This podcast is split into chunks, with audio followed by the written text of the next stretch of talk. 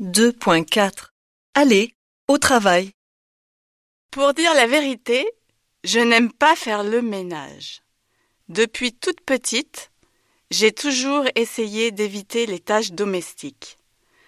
Heureusement, j'ai vraiment de la chance d'avoir un mari qui gère tout à la maison.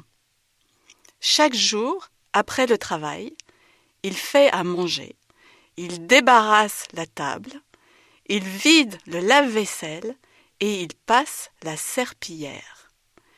C'est un vrai maniaque du ménage.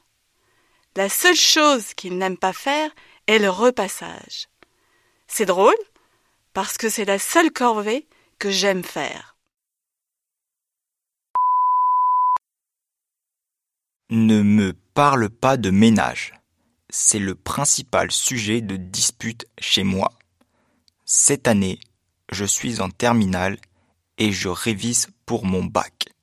Jusqu'à présent, j'ai toujours fait pas mal de ménage, mais maintenant, je n'ai plus assez de temps pour le faire. Mes parents disent que, malgré mes examens, je dois toujours participer aux tâches ménagères.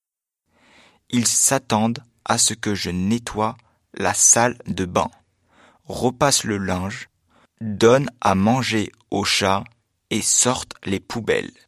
C'est complètement ridicule. Je trouve qu'ils abusent. Je les ai déjà prévenus que si je rate mes examens, ce sera de leur faute. Il y a deux ans, j'ai eu un grave accident de la route.